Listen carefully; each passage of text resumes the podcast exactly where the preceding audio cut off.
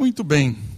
Queria convidar você para que a gente possa estudar a palavra de Deus nas nossas parábolas de Jesus. Hoje eu quero começar, como eu tenho começado algumas das nossas ah, reflexões, dizendo o que é uma parábola. Só para lembrar você. Parábola é um método de contar histórias. É um método de aplicar ensinamentos espirituais de uma forma simples. Jesus era mestre em algo que era comum. Muita gente usava parábolas para ensinar verdades profundas. Parábola não é uma novidade em Jesus, se você pegar o Antigo Testamento, é recheado de parábolas. Mas Jesus, ele marca uma nova fase no uso das parábolas, porque como Jesus ensinou, ninguém ensinou. E Jesus ensinou praticamente tudo o que ele ensinou por meio de parábolas. É algo muito importante no ministério de Jesus o uso dessas histórias, desses contos, dessas, desse uso de coisas do cotidiano para ensinar verdades profundas. É como se fosse uma pedra de toque. Né? A parábola é uma pedra de toque. Quem se encontra com a parábola, quem toca a parábola, começa a enxergar coisas profundas da vida espiritual. E principalmente nesse capítulo que nós estamos caminhando, que é o capítulo 13 do Evangelho de Mateus, fala-se sobre o reino de Deus. E hoje a nossa parábola, como já cantei a bola, está em Mateus capítulo 13, do 44 ao 46, e são duas parábolas.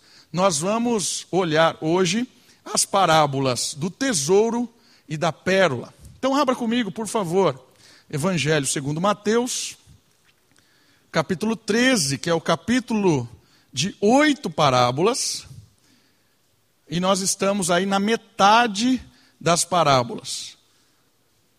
Evangelho segundo Mateus, capítulo 13, do 44 ao 46, na metade das parábolas desse capítulo. Eu quero ler as parábolas e, de, e depois nós vamos caminhar aprendendo o que é que o reino de Deus tem para nós hoje no ensino de Jesus. Estão comigo? Evangelho de Mateus, capítulo 13. Eu vou ler as duas parábolas, do 44 até o 46. O reino do céu é semelhante a um tesouro escondido no campo, que um homem esconde, depois de achá-lo.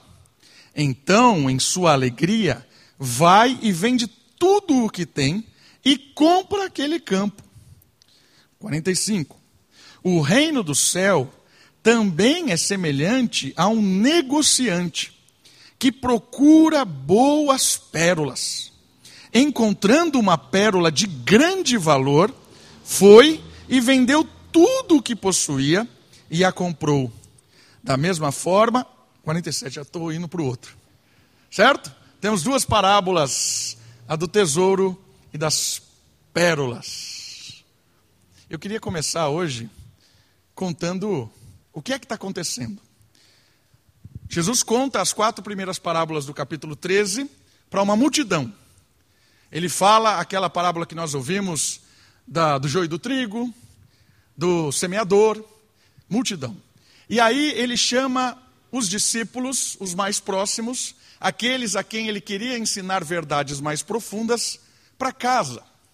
Agora, essas quatro últimas parábolas, essas duas que são gêmeas que nós lemos hoje, e mais outras duas que nós vamos acompanhar na semana que vem, Jesus conta para esse grupo reduzido de pessoas. Por quê? Algumas informações importantes. Ao deixar a multidão, Jesus reuniu os discípulos na casa. Chegou o momento de uma profunda experiência com os ensinos do Mestre. Então, olha que legal. Agora o negócio vai se aprofundar, porque Jesus agora tem um, um, um intento diferente. Não é mais a multidão que está ouvindo, mas é aqueles que são discípulos, aqueles a quem Jesus quer dar algo mais na preparação deles, destes homens e dessas mulheres, para algo que ele tinha designado para esse povo que eram seus discípulos. Aqueles que desfrutavam da fé passam agora a conhecer verdades que não estão acessíveis a todos. Olha que legal. Jesus chama esse pessoal para casa E ele vai revelar coisas para esse pessoal que ele não revelou para todo mundo. É como o salmista, no Salmo 73, que é um salmo muito conhecido, que conta aquela história de que o salmista quase que tropeçou, quase que ele escorregou, porque ele começou a olhar para as pessoas e ele olhava assim os ímpios, e ele dizia assim: Nossa, como esses ímpios são fortes, eles não ficam doentes, ele, o, o, negócio deles só prosperam, e eu aqui estou servindo a Deus, estou cultuando a Deus, e eu só me dou mal. E ele fala assim: quase que eu por inveja escorreguei, até que. E aí vem a dobradiça do salmo, que esse salmista encontra Deus no santuário, na casa de Deus. Quando tem um, um encontro mais reservado com Deus, esse salmista começa a descobrir verdades que lá fora não tinha. E é isso que está acontecendo aqui na parábola. Nessas duas parábolas que nós vimos hoje. Jesus chama aqueles que ele está preparando para enxergar coisas que lá fora não estão vendo. Jesus tem verdades para ensinar para esse, esses aqui, está chegando para nós hoje, olha que maravilhoso, esses ensinos que abrem os olhos, que fazem as pessoas te despertarem e pararem de ter inveja daquilo que é morte daquilo que está lá fora e que não tem nada a ver com a verdade da criação. Uma outra coisa interessante, antes da gente abordar a parábola em si, esse ensinamento profundo que Jesus começa com os discípulos, nesse encontro, Jesus revela que o conhecimento que ele trazia não era técnico. Olha que legal isso aqui. O conhecimento que Jesus traz não é técnico, mas ele é vital. É um conhecimento de vida, de praticidade pois o reino abre os olhos dos discípulos para os motivos, por que isso está acontecendo, por que estamos fazendo isso, por que o reino de, de Deus abre a mente para os motivos mais profundos da existência humana. Jesus aqui, ele chama esses discípulos e ele tem algo para falar para eles que tem a ver com não uma técnica, não é algo teórico, Olha, eu vou ensinar para vocês o que é o livro. O livro tem folhas, ele tem um tipo de, de caligrafia, ele tem um tipo de capa. Existem peritos em livros. Conhece toda a técnica de produzir um livro. Excelente. Mas esses peritos não leram o livro. Então, talvez todo aquele conhecimento, talvez não, todo aquele conhecimento do livro não se faz prático para quem é apenas um técnico do livro. Usando essa comparação, é isso que Jesus está dizendo aqui. O reino, eu não quero dizer para vocês o que é o reino. Eu quero que vocês sintam o reino, que vocês vivam o reino, que vocês não sejam os especialistas do reino, mas que vocês sejam cidadãos do reino, pessoas que vivem o reino. Esse é o diferencial do técnico para o vital.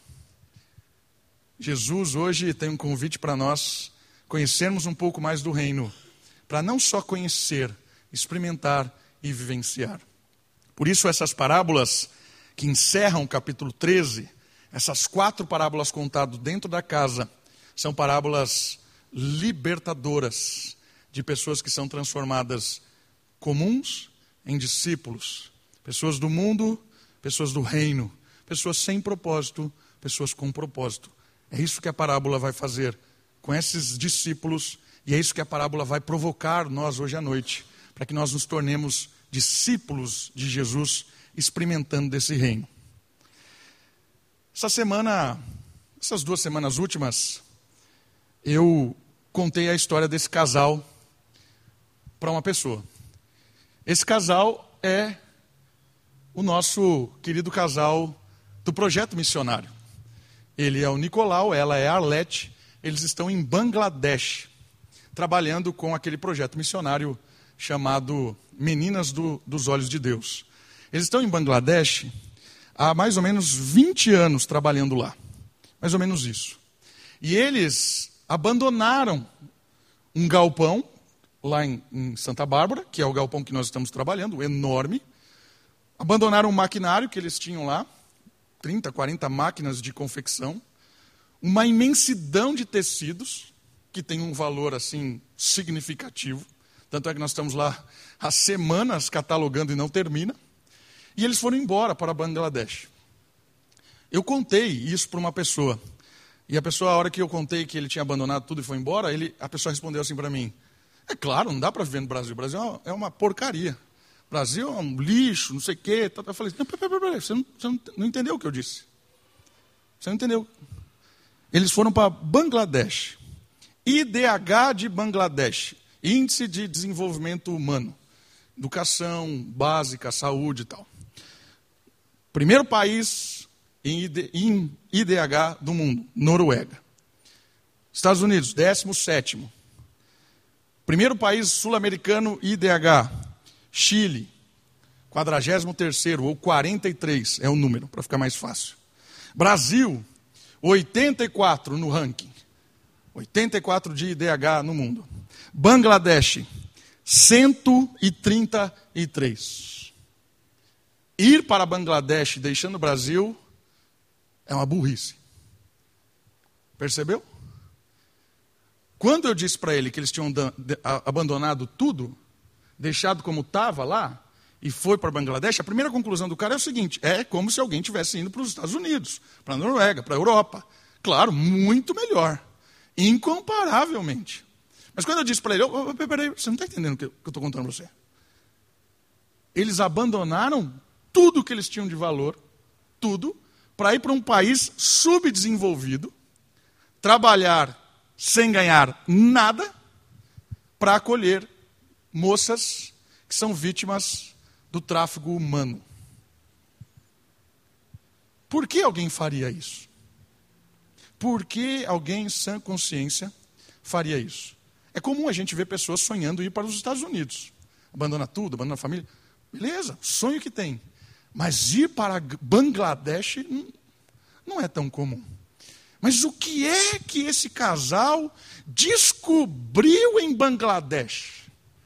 Eles não descobriram nada em Bangladesh. O que eles descobriram é as verdades espirituais do reino de Deus. E essas duas parábolas de hoje, elas nos ensinam o que eles descobriram. E é isso que nós vamos aprender hoje. O que é que a parábola do grande tesouro escondido e da preciosa pérola encontrada nos ensina a ponto de alguém deixar tudo que aparentemente tinha de valor e ir para um lugar sem nenhuma, nenhuma estrutura para servir. Por que alguém faz isso? A parábola começa nos ensinando uma primeira verdade, e ela é a verdade de que o reino de Deus ele é baseado no sacrifício. Por que os sacrifícios da parábola? Não sei se você percebeu, mas existem dois sacrifícios. O primeiro, quando o homem encontra o tesouro em terra, olha o que ele faz. Vai e vende tudo o que ele tem, sacrifica tudo o que ele tem, e ele vai comprar aquilo, porque é aquilo que tem valor. Todo, toda a vida de trabalho, tudo que ele tinha, ele vende e ele vai comprar aquele tesouro que ele encontrou. E ele acha esse tesouro por um acaso. Estava lá caminhando, achou, opa, isso vale. Vende tudo e compra o terreno que ele escondeu o tesouro. O outro é diferente. O outro não acha por acaso, o outro é um especialista. Ele está procurando a pérola, porque ele entende. E quando ele acha a pérola de grande valor, ele vende tudo o que ele possui. Olha o sacrifício. Para quê? Para comprar aquilo que ele encontrou que era grande valor. Então, olha que interessante. É a mesma situação, os dois encontram algo muito valoroso, espiritualmente dizendo, eles encontram o reino de Deus. E esse reino de Deus um estava, por um acaso, assim, olha, achei o reino, sem, sem querer, entre aspas. E o outro estava procurando verdades espirituais, querendo se aprofundar, querendo conhecer, e de repente, achei. Quando os dois acham, um por acaso e o outro procurando, eles sacrificam tudo o que tinham por causa daquilo. O que, que essa parábola está nos provocando em primeiro momento? O que é esse sacrifício? Em ambas as parábolas há um sacrifício envolvido para a obtenção de algo mais valioso. Eles deixam aquilo porque eles entendiam que tudo aquilo era de menos valor pelo que eles encontraram. O reino era muito mais valoroso do que até então eles tinham. As realidades espirituais são decorrentes de esforço e de entrega a um preço. A questão aqui vai se aprofundar em alguns pontos importantes. A primeira questão desse sacrifício, da parábola, dá para a gente entender uma verdade que tem a ver com os discípulos ali, que já estavam caminhando com Jesus, tem a ver com a gente, que já estamos caminhando com Jesus. Esse sacrifício quer nos ensinar que crescer com Cristo, aprender das verdades espirituais, quando a gente descobre a verdade espiritual, não é naturalzinho, não é facinho, não é coisa assim molezinha. Requer sacrifício, requer um pagamento de, de, de, de pagar, né? Pagar algo. Crescimento espiritual não é natural. Crescimento é, espiritual requer sacrifício, entrega, envolvimento. Isso é oposto do que a gente tem visto. Porque nós temos uma uma cultura de debilidade, de débeis. Presta atenção na nossa cultura, é a cultura do mínimo esforço. Trabalhar pouco e ganhar muito. É? Quem já não ouviu isso? Quem já não disse isso? Meu sonho é trabalhar pouco e ganhar muito. Lei do mínimo esforço. Vou para a faculdade, cinco anos, não vou em nenhuma aula por causa do diploma. O que interessa é o diploma. Toda a percorrência. Não, não tem. Não é isso que eu quero, eu quero o diploma. Se puder ser online, melhor. Porque eu não assisto às aulas, no final lá eu dou um chute nas provas. Lei do mínimo esforço. Cultura de débeis. O reino de Deus não é assim, queridos. O reino de Deus não é algo que você amadurece com a lei do mínimo esforço. Não é assim. A ideia da pérola é muito legal. Porque como é que forma uma pérola? A pérola é um grãozinho de areia, muitas vezes, que entra dentro da, da ostra. E essa ostra, ela se sente incomodada com, aquela, com aquele grão de pérola, com aquele grão de, de areia, e ela começa a envolver, a jogar coisas, substâncias, para que esse grão pare de perturbar. E esse, esse, esse, essa perturbação da pérola faz com que ela produza algo magnífico que é a pérola. A pérola é resultado de um incômodo. A pérola é resultado de uma luta. A pérola é resultado de desconforto. Não existe pérola sem dor, sem sacrifício, sem entrega. Essa analogia da parábola é muito legal para os discípulos. Não existe reino sem sacrifício, entrega, interesse. Eu preciso aprender, eu preciso ler a Bíblia, eu preciso orar, eu preciso se envolver, eu preciso se entregar. Não vai acontecer naturalmente, não vai. Você não vai estar andando na sua casa, tropeçar e a Bíblia cair na sua cara. Oh, agora é para eu ler. Não vai acontecer isso não vai ser acidentalmente. Você não vai aprender o cristianismo por osmose, não vai ser transmitido por. Não vai acontecer isso. Lei do mínimo esforço no cristianismo não existe. Não existe. É preciso pagar o preço de ser discípulo. Quer ser meu discípulo? Negue a si mesmo e carregue a sua cruz. A primeira verdade que Jesus nos ensina é que tem um sacrifício. E esse sacrifício é um sacrifício que tem esforço. Uma coisa interessante de perceber é que não existe um padrão absoluto aqui de sacrifício. Aqui a pessoa vendeu tudo. E aconteceu isso com alguns personagens. Jesus disse isso para o jovem rico: vende tudo, entrega tudo que você tem e me segue. O jovem rico foi embora chorando porque não estava pronto para esse tipo de entrega. Mas não é sempre assim. Percebe que não existe uma lei absoluta dentro dos encontros de cada um com Deus? Porque Zaqueu não vendeu tudo que tinha. Zaqueu vendeu metade e distribuiu aos pobres, mas ele reteve algumas coisas. Você vê algumas mulheres no ministério de Jesus que tinham posses. E essas mulheres patrocinavam o ministério de Jesus. Tem várias. Joana é uma dessas mulheres que tinham posse e contribuía para o ministério de Jesus. A parábola dos, dos, dos talentos, quando alguns recebem os talentos e eles aumentam esses talentos. Então, essa ideia de vender tudo, ou de sacrifício aqui, não é um padrão. O que eu quero dizer com isso? Nós temos o exemplo que começamos o culto, que é o do Nicolau e da Arlete. Venderam tudo e foram para Bangladesh.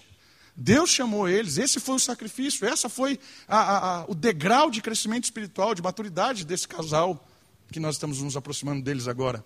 Mas eu não sei qual é a sua.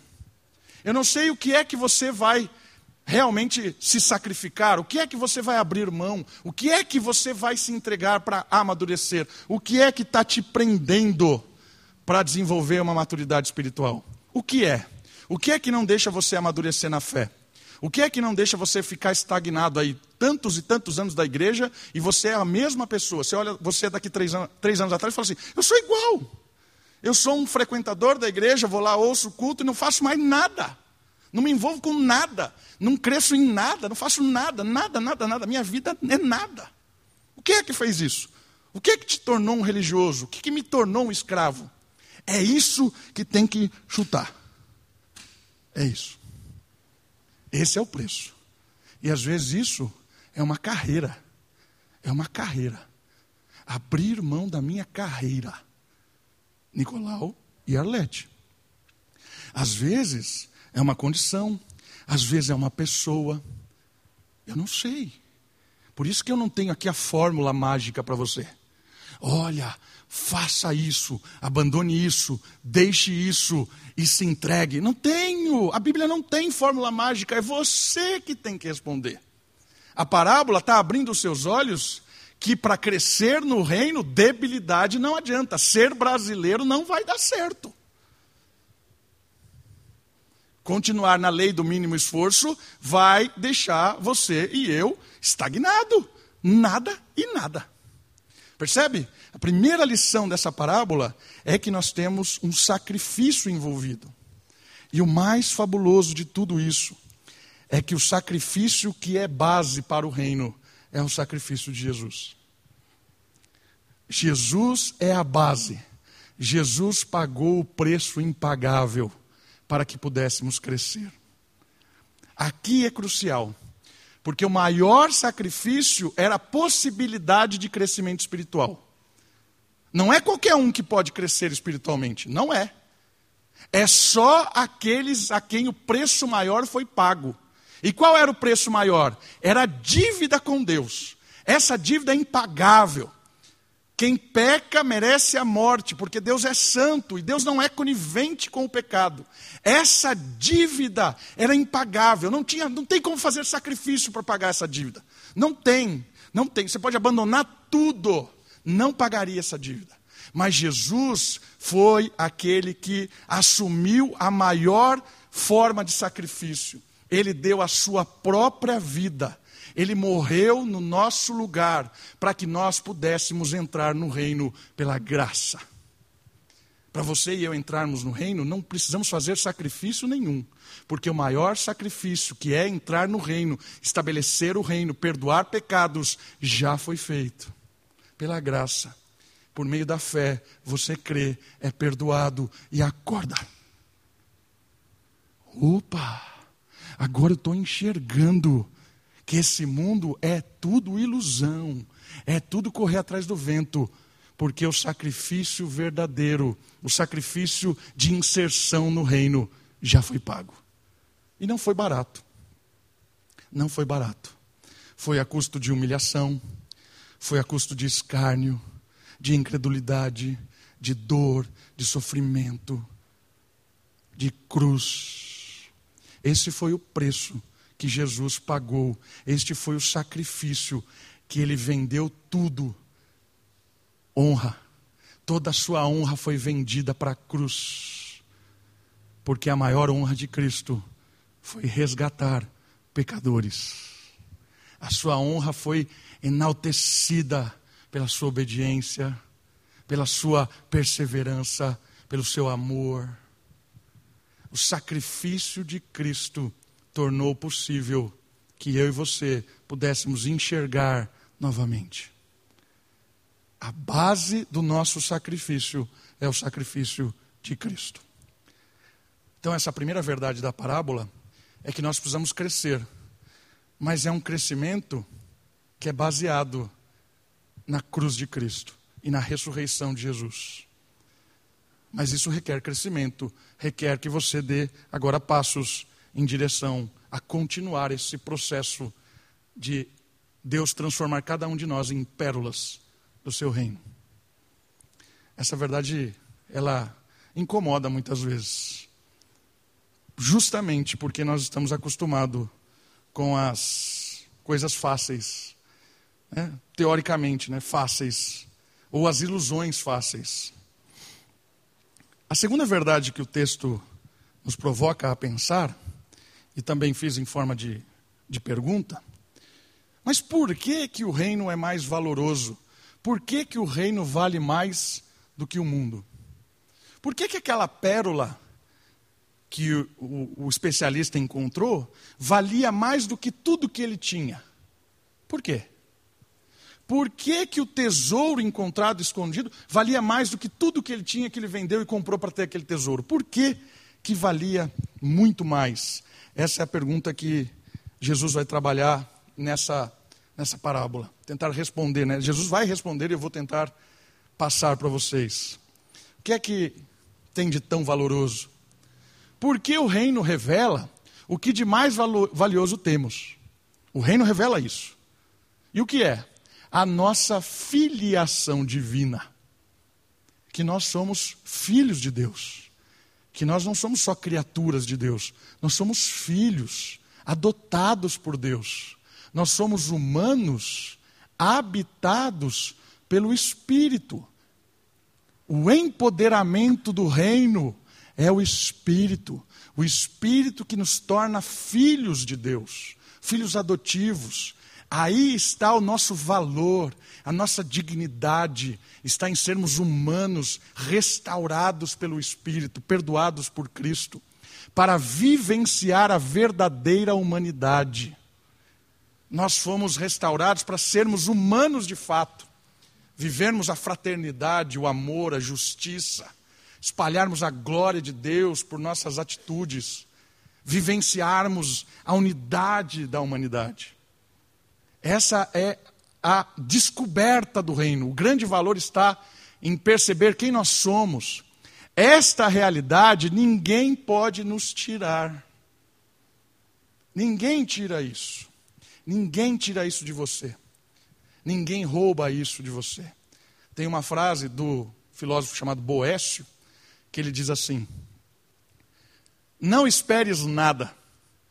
Não esperes nada não temas nada e desarmarás os seus inimigos. O que, que ele está querendo dizer com isso? Quem disse isso para ele foi a sabedoria. Tem um livro de Boécio, que é um cristão, do final do Império Romano, quando o Império Romano já tinha sido invadido pelos bárbaros, e tinha um imperador chamado Teodorico, que era godo, e Teodorico gostava muito de Boécio. Boécio era um filósofo. E de repente ele se tornou um cônsul ali, um conselheiro. Ele era um cara grande, porque ele era muito intelectual, muito inteligente. E ele teve uma, uma história de vida muito farta, desde o nascimento. Mas em determinado momento, um senador questionou a autoridade de Teodorico. E Boécio, cristão, justo, ele percebeu, percebeu que o senador estava certo e o imperador estava errado. O que, que o cristão faz? Se fosse no Brasil, ficava quieto do lado do imperador e reclamava, inclusive, do outro que está falando mal. Mas não, Boécio não fez isso. Boécio começou a ficar do lado do senador. Teodorico, eu sou seu amigo. Nós estamos juntos. Mas ele está certo. Mas mexer com o imperador nunca dá certo. Boécio foi preso, perdeu tudo que ele tinha e ele estava encarcerado. Pouco tempo depois ele acabou morrendo na prisão, na mais solidão possível. E nesse, nesse tempo de prisão, ele escreve um livro chamado O Consolo da Sabedoria. Um livro pequeno, deve ter umas 150 páginas, tem em português, se você quiser ler, extraordinário. E nesse livro, ele trabalha com essa questão exatamente. Ele está lá chorando, lamentando, e de repente aparece a sabedoria para ele. E a sabedoria se personifica como uma, como uma moça, e essa moça começa a questioná-lo. Por que é que você está chorando, Boécio? O que é que te entristece? E aí ele conta: Olha, querida sabedoria, eu fui colocado por Deus na corte, e você sabe, eu ajudei tanta gente, tantas pessoas injustiçadas, tantas pessoas foram acolhidas. Eu fui um bom, um bom cristão. Você sabe disso? E a sabedoria responde: Eu sei, é verdade. E você está sendo até, até humilde demais. Você fez muito mais. Você fez muito mais. Mas você não respondeu a pergunta. Por que você está chorando? Tiraram alguma coisa de você que te pertencia? O que é que tiraram de você que te colocou nessa situação terrível de desespero? E aí Boés começa a cair em si. Ele começa a falar assim: é verdade, não tiraram nada de mim. Quem eu sou de verdade está aqui. Os meus ideais, os meus princípios, as minhas. O que de verdade eu tenho valor, está aqui. A minha filiação de Deus, o perdão em Cristo, tudo aquilo que eu produzi para a glória de Deus está aqui.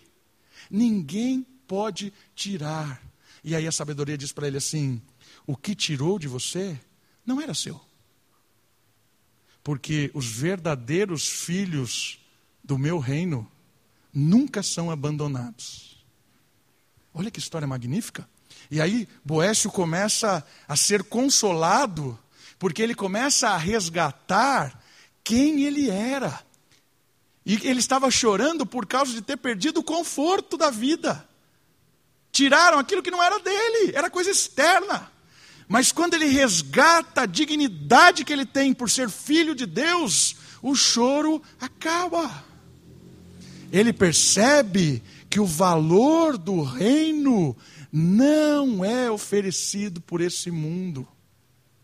Ele percebe que a vida dele está na rocha. Como o próprio Jesus contou essa outra parábola, aquele que constrói a sua casa na rocha não cai. Quem constrói a casa na areia desaba. E o que é a areia? O que é a rocha? A areia é construir toda a sua vida, todas as suas virtudes, todas as suas dignidades, colocar toda a sua casa em coisas que não são suas. E Boécio percebeu: o que é meu? O que é meu é o que Deus me deu. A rocha é o reino. Pertencer à família de Deus. Isso aqui ninguém me tira. O reino é valioso porque o reino te torna filho de Deus. O reino é valioso porque você tem algo que ninguém pode tirar. É o Espírito. É a verdade. É a graça é a sua dignidade por ser homem e mulher, criado por Deus e sustentado por Deus. Por que mais? Boécio usa essa ilustração e eu acho muito legal.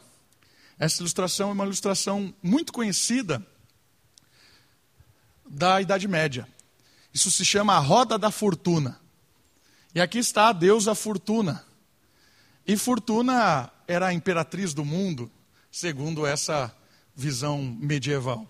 E a roda da fortuna é isso aqui. Quem controla a roda da fortuna é a imperatriz. E ela roda essa roda conforme a sua vontade. O rei está lá porque ela permitiu. Mas se ela rodar, o rei despenca e vira aqui. E ela levanta esse indivíduo a se tornar aqui. Percebe? A roda da fortuna. Boécio usa essa ilustração e a sabedoria, na verdade, fala para ele: Você está confiando em quem? Em Deus ou na fortuna? Quem é que gira a sua vida? É? Você está dando muita dignidade para coisas que não têm dignidade. Por isso o seu choro. Muito legal essa, essa, essa conversa de Boécio com a sabedoria. O mundo atribui felicidade e valor no que pode perder. O reino está nos revelando isso. O que é que tem de valor? Em coisas que o mundo não percebe que tem valor. A roda da fortuna dá e tira. Isso leva ao sofrimento, pois rouba o conforto. É isso que a roda da fortuna nos rouba: o conforto, a estabilidade, a debilidade, muitas vezes. E é por isso que muitas vezes nós choramos. Não choramos porque realmente aquilo está nos afetando, não, nós choramos porque nós confiávamos na roda da fortuna. Nós confiávamos naquilo que nos davam alguma coisa que a gente achava que tinha valor. E não na, no, no ideal, no reino. O mundo valoriza pedras preciosas mas a criação de Deus aponta o que é precioso de verdade. Quem busca muito fora é porque é pobre por dentro.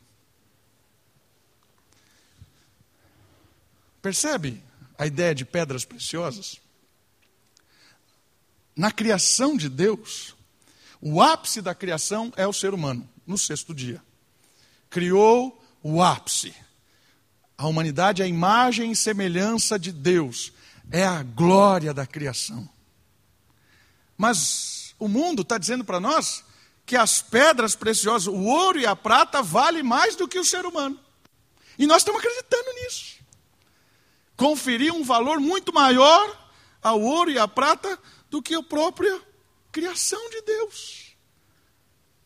Achar que as coisas de fora são muito mais importantes, muito mais dignas do que aquilo de dentro, o espírito, o perdão. É loucura. E pare, parem, pense um pouco. O que é que dá dignidade para uma pessoa nesse mundo louco? Uma roupa? Uma roupa muito bem desenhada? Olha, Davi, como você está elegante, digno hoje de um pastor. Né? uma roupa fina, desenhada, perfeita. Que mérito eu tenho disso? Talvez o, alfa, o alfaiate ou a costureira que fez tenha um mérito, porque ela desenhou isso. Mas eu não tenho mérito nenhum, eu só estou usando. Que mérito tem um meio de transporte chamado carro? A pessoa ganha um símbolo por ter uma Ferrari. Nossa, ó, oh, né, né? As pessoas ainda chamam, na rua chamam de doutor. Ô doutor, posso cuidar do seu carro? Porque o carro o transformou em um doutor, né? Percebe? O símbolo da. Mas que mérito tem o indivíduo que tem uma Ferrari? O mérito é de quem construiu aquilo. Percebe onde nós estamos chegando? Olha a loucura que é isso. A gente atribui valor, dignidade e coloca algumas pessoas num nível porque simplesmente ela tem mais pedra do que você. Mas na criação a pedra não vale nada, porque digno é o ser humano. Se você não entender isso, que o reino está dizendo isso para você hoje, que eu e você somos muito mais importantes do que qualquer pedra desse mundo, você vai ser escravo desse mundo.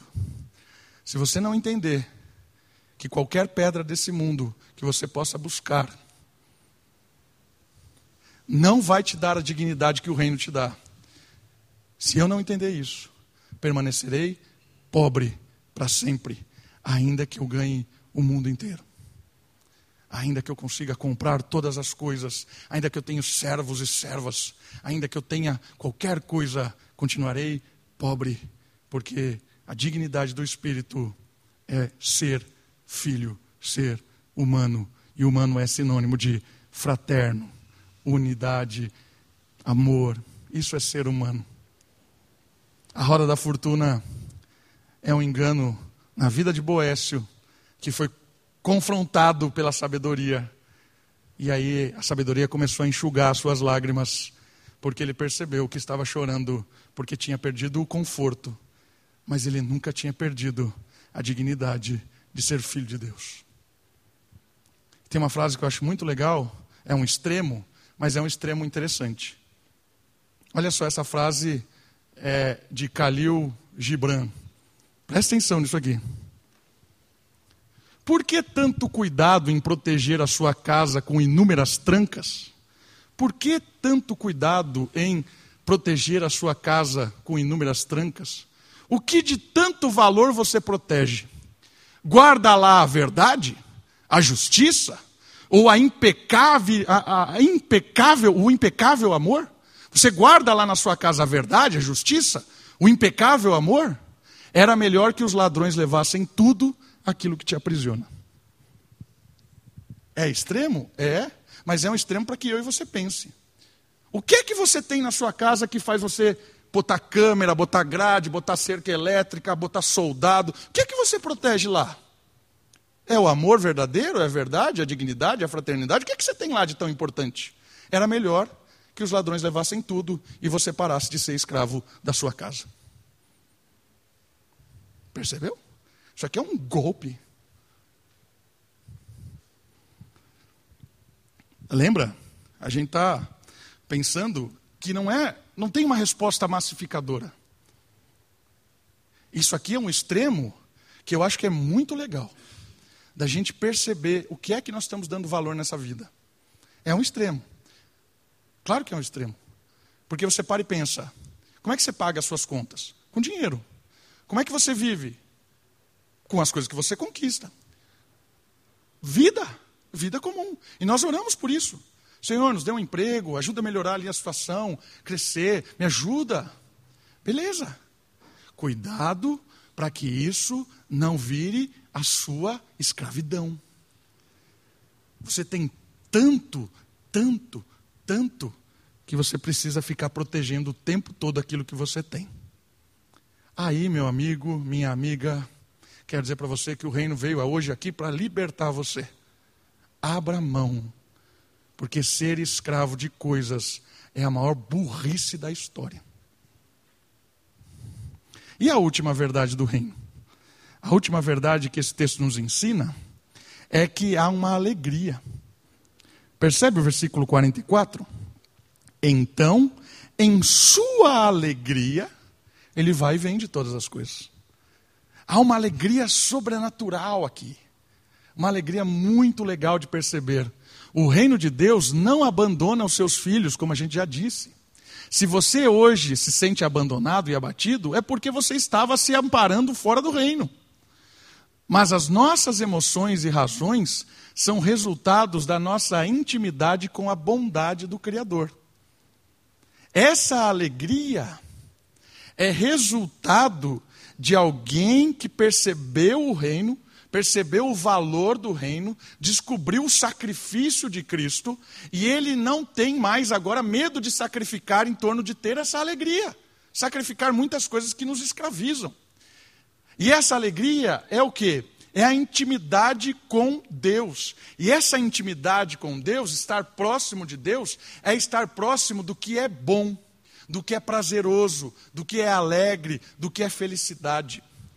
Porque Deus é a felicidade perfeita. Deus é o amor perfeito. Deus é o consolo perfeito. Deus é o prazer perfeito. Toda vez que nós nos aproximamos de Deus, buscamos estar perto de Deus, nós experimentamos da perfeição. Claro que na nossa limitação, mas nós experimentamos deste amor perfeito derramado sobre nós, dessa felicidade perfeita derramada sobre nós, que isso não é medido por circunstâncias. A paz de Cristo, ela sobrepõe todo o entendimento, porque muita gente não entende como é que uma pessoa que está sofrendo o que ela está sofrendo, perdeu o que ela perdeu, como é que essa pessoa ainda tem paz. Porque a paz da perfeição de Cristo, ela sobrepõe qualquer entendimento do mundo. E essa alegria, ela é uma alegria que todo mundo busca. Porque o indivíduo que ele vai lá bater na porta de um prostíbulo, o que ele está buscando? Alegria, prazer. E ele vai porque ele quer encontrar Deus. Porque Deus é a alegria e o prazer maior. Mas ele está cego, ele não pertence ao reino, ele não enxerga. Então ele bate na porta do prostíbulo. Ou ele bate na porta da fama, do sucesso, Ele bate na porta de alguém que ele acredita que vai dar prazer, segurança, alegria, bondade, mas isso tudo é de Deus, porque só Deus é a perfeição de todos esses atributos. Então, buscar isso é sonho de todos os cegos. E eles buscam insanamente, e às vezes acreditam que estão se satisfazendo, estão sorrindo, como o Salmo 73. Estão alegres porque são fortes, não ficam doentes, conquistaram todas as coisas, conquistaram a alegria. Mas o salmista, ele descobre, quando ele se aproxima de Deus, que aquilo tudo era desesperança, porque eles estavam buscando a Deus, e todas as vezes que eles buscavam a Deus, a alegria sumia, porque Deus era substituído por uma coisa ou por outra. Todo mundo nesse mundo busca a Deus. Todos. Todo mundo busca a Deus. Todo mundo que vai acordar amanhã para trabalhar buscará a Deus. Nem todos, nem todos sabem disso. Nem todos vão encontrar, porque eles buscam a perfeição, ou seja, do prazer, ou da alegria, ou da dignidade, ou qualquer coisa. Mas eles não vão encontrar, porque está em Deus. E todas essas coisas estão longe de Deus toda coisa que afasta de Deus, ela se torna joio, fake. Por isso, meus queridos irmãos e irmãs, a parábola abre os nossos olhos para que em Deus, olha só que interessante, em Deus não é uma vida de sofrimento, é uma vida de alegria, de prazer, de exultação, de sorriso. É uma vida em que você, na situação em que você está, seja ela com fartura ou com pouca fartura, é de satisfação e de alegria. Não há nenhum problema em ter coisas. O problema é ser escravo das coisas. O problema é não se alegrar hoje com o que você tem ou com o que você faz. Sabe por quê? Porque se você não está alegre e contente hoje, é porque você está fora do reino. Mas dentro do reino, aquilo que você tem hoje é passageiro. Deus está te dando bênção. Vamos usar para a humanidade. Bênção. Porque as migalhas vindo de Deus é bênção. São bênção. A gente precisa aprender a ter alegria por causa do provedor e não da provisão. Ter alegria por causa de quem dá de quem é Deus, porque no momento em que você começar a ter prazer e alegria nas coisas de Deus, na pessoa de Deus, todas as outras coisas vão entrando em ordem. Eu quero encerrar usando a, a ilustração de um conto de fada. Você já percebeu como funciona um conto de fada? Conto de fada clássico. Não essas bobagens novas da Disney. Conto de fada clássico conto de fada clássico, a, a, a princesa foi raptada ou está aprisionada por causa de um dragão. Aí o rei, desesperado, ah, minha filha está presa e raptada. E aí aparece um jovenzinho, que é um príncipe, franzino, não tem arma nenhuma, um cara nada, do nada. Ele fala assim: Eu vou resgatá-la. Por que, que ele vai resgatá-la? Por causa de princípios de humanidade. Esse é um conto de fadas normal. Ah, por causa que é um cara bom, justo, íntegro. Absurdo a princesa estar lá. Se você está contando um conto de fada para uma criança e o príncipe fala para o rei assim: O que é que eu vou ganhar com isso? Acabou, a criança fala: ah, Não quero ouvir um príncipe retardado, porque o cara é um mercenário.